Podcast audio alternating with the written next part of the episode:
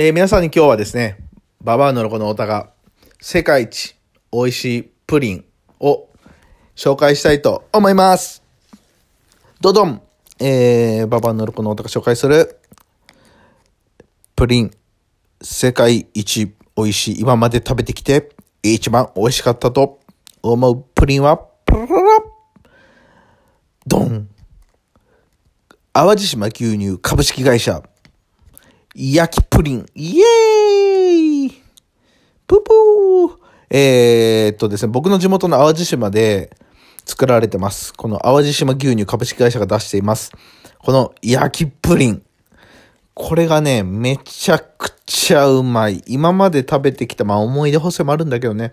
今まで食べてきた、えー、プリンの中では結構ね、てかダントツでね、1位ですね。これね、もう、もう本当にシンプルなね、焼きプリンなんですけどもね、非常に美味しい。もうね、えーっとね、プリン、やっぱ牛乳のね、会社が作ってるからね、そもそもこう、卵感がちょっと少なくて、ミルキーで、でもやっぱ硬いのよね。他のプリンよりも、焼きプリンよりもちょっと硬いと思う。あの、表面とかはね、普通の焼きプリンもちょっと硬いと思うんですけど、中もね、ちょっとやっぱしっかりしてる。密になってますね。このね。ちょっとね、密度が高い感じがしますね。で、刺して、こうすくうと、こう溢れてくんのよ、蜜が。カラメルですね。蜜です。カラメルがね、溢れてくるんですね。このカラメルもね、あの、あんまり苦いやつはね、そんなに好きじゃないんだけどね、あんまり苦くないの。あんまり苦くなくて、あのでもそんなにね、甘くないの。めちゃくちゃ甘いわけじゃないんだけど、ちょうどいいのよね。なんか、この、ミル、あの、プリン本体と、あの、ちょうど、こう、マッチするような感じで、美味しいんですよ。そう。かといってね、そんな、ね、しつこくない感じですね。で、量もね、適量入ってて、そう、なんか、まあ、ちょっと某ね、プッチンプリンとかはね、ちょっと甘すぎるんだよね。全体的にね。ちょっとあと、あと卵をいっぱい使ってる感じするわ。で、そんなことなくなんかやっぱ牛乳が多く使われてんじゃないかなと思います。僕の小学校の時とかは、給食に出てきたかな給食に出てくんのよ。2ヶ月に一遍ぐらい。2ヶ月に一遍ぐらい給食出てきて、もうね、それが、あた、なんだろう。そこでしかダメ。じ、家でね、これが買って出てきたことはないね。けど、この給食でよくこの焼きプリンが出てきて、めちゃくちゃ美味しかったね。思い出とね、思い出すね。食べてもすぐね、みんなで机を囲んで食べた給食を思い出しますね、この焼きプリンは。で、うちの淡,、まあ、淡路島小学校は、あの、淡路島牛乳をですね、常に出しておりまして、あの、は、何ミリだろう。普通の牛乳パックのちっちゃいやつ？あの、四角いパックのやつが、あの、毎食毎食出てくるんですけど、それもね、すごい、今とかなったらね、すごいね、お金を使ってたなと思います。結構高いんですよ。淡路島牛乳って。他の、あの、メーカーさんが出してる牛乳はちょっと割高で、で、東京でも買えるんですもちろんね、この焼きプリンも東京のスーパーとかでも買えるんですけど、あの、牛乳も淡路島のやつが買えるんで、皆さんぜひね、見かけたらね、買ってみてください。結構ね、あの、ハッとする美味しさだと思います。この焼きプリン始めて、はじめ、牛乳も。牛乳も美味しいですね。そう。で、このね、淡路島の、まあなんで紹介したかっていうと、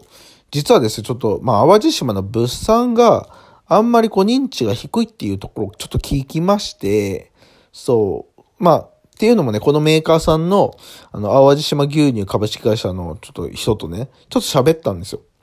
で、喋って、やっぱりこう、あの、淡路島、やっぱ、こういう美味しいものいっぱいあるのに、あの、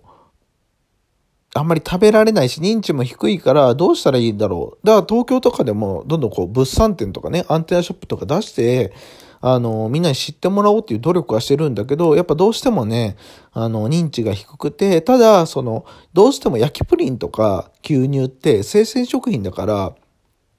とか、あの、冷蔵だからね、あの、すぐ傷んじゃうから、あの、その、発注、なんだろうな、お取り寄せみたいなのがあんまりしにくいから、あの、焼き菓子とか、あのー、まあ、スナックとか、まあ、ラーメンとかもそうだけど、そういったものの方にみんなやっぱしゅ、あの、魅力をね、感じてるのかなと思います。だからね、あの、スーパーにも売ってるんでね、こういう時はね、あのー、皆さん見かけたら買ってほしいなと思います。そう。で、えっ、ー、と、まあ、牛乳の話なんですけど、あの僕、昔から牛乳が好きだったんですね。で、っていうのも、僕の実家が今は、あの、農家なんですね。鮮魚の農家で、あの、もう、レタスをね、淡路島でレタスを育ててるんですけど、昔、あの、ほんと小学校6年生とかかな。中学校入った時はしてたかな。あの、乳牛をね、育ててたんですよ。うちも、あの、牛乳をね、あの、出荷をしてまして、10頭、15頭ぐらいかな、あの、牛を飼ってましてね。もちろん牛舎もあるんですよ。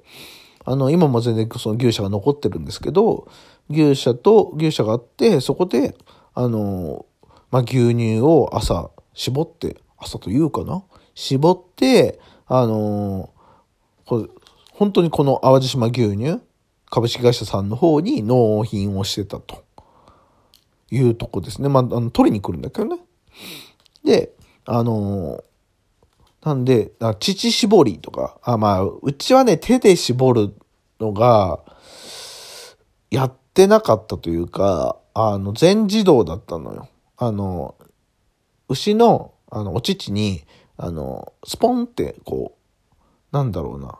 キャップみたいなのをつけて、そこから吸い取るのを、機械を使ってやってたっていうのが幼い時の記憶だから、まあ、もっと前、その機械導入する前は手とかでやってたのかもしんないけどね。けど僕がちっちゃい頃にはもうそれでその機械で絞ってたから、だから、あの、牛乳を絞るとかもやったことほぼない。ね。手でね、手で絞るとかやったことないんですよね。ただ、その、牛が生まれるところとか、まあ、あの、オスの牛が売られ、あの、オスの子牛がね、生まれた子供が赤ちゃんのオスが、えー、売られていくところも見たし、その、まあ、牛が亡くなっちゃうとこも見たし、隣の牛が暴走して、あの、家の前を、ドコドコドコドコドコって走っていく姿を見て、それをトラックでブーンってを、あの、近所のおじさんたちが、あの、追っていくのも見たね。で、もうほんと、あの、牛の飼ってるとね、やっぱ酪農もしてると、どうしてもやっぱ、あの、うんちも出るから、まあこれ方言なのかわかんないけど、ばらけって言うんですけどね。あの、ずっと父親とか母親はばらけって言ってたんだけど、その、ばらけの匂いとかが、まあ結構してたんですよね。で、近所も、もうその頃は全部というか、周りも結構やってて、今はね、もう、ほとんどやってないんじゃないかな。今は結構みんなやめて、あの、やっぱ管理が難しいし、みんな高齢になってきて、牛の管理をするのがなかなか難しいから、みんなどんどんこう、あの、やめていってるんですけど、まあ、うちもその一つなんですけど、やめていって、で、あの、なんで、結構周りはね、ちっちゃい頃はいっぱい牛を飼ってるところがあって、いろん、まあ、そういう匂いをね、してたなあっていう記憶がありますね。だから慣れるんだけどね、慣れてるんだけど、でも今、その環境に行ったら、うわ、癖って思うと思うんだけど、ちっちゃい頃は何とも思わなかったね。うん。で、まあでも牛に名前を付けるとか、そういうなんかよくあることとかしなくて、あんまり楽、あんまり酪農に興味がなかったのかな。ちっちゃい頃はそんなに牛に興味なかったけど、でも今考えるとね、やっぱすごいことをしてたんだなと思うよ。あの、やっぱり牛が大地だから、その人間の生活リズムを牛に合わせるとか、まあ今もそうだけど農業に合わせるとか、朝、産地とかに起きたりとか、そういう生活習慣を見てきてから、やっぱり今ね、第一産業をしてる人とかすっごい偉いなって思います。うん、だからこう、これをね、なんで取るかっていうと、あの歌詞が食当たりしたからなんだけど、まあ、食当たりをね、あのー、するって、まあ、食べ物にね、紐づいてね、あの、ちょっと遠回りだけどね、食べ物の大切さをね、こう皆さんに今一度ね、あの、味、あの、改めてほしい。今コロナでね、みんながこう、自粛自粛、あの、自粛自粛ってなって、あの、家も出ちゃいかん、家も出ちゃいかんっていう状況で、なぜか食べ物は供給されてる。でもそれは作ってる人がいて、それを出荷してる人がいて、検品してる人がいて、それを売ってるスーパーがいるっていうところを忘れないでほしい。だからね、ちゃんとね、働いてんのよ、みんな。あのー、農家さんとかね、漁、あの、漁業の人とかも。だから皆さんね、こう、一回ね、こう、まあ、地元にね、あの、田舎がある人はね、地元のね、食品とかをね、改めてね、購入するとか、あのー、してあげてはいかがでしょうか。まあ今日はね、皆さんにこれを聞いた人にはね、ぜひ改めて言いますけど、この淡路島牛乳株式会社の焼きプリン、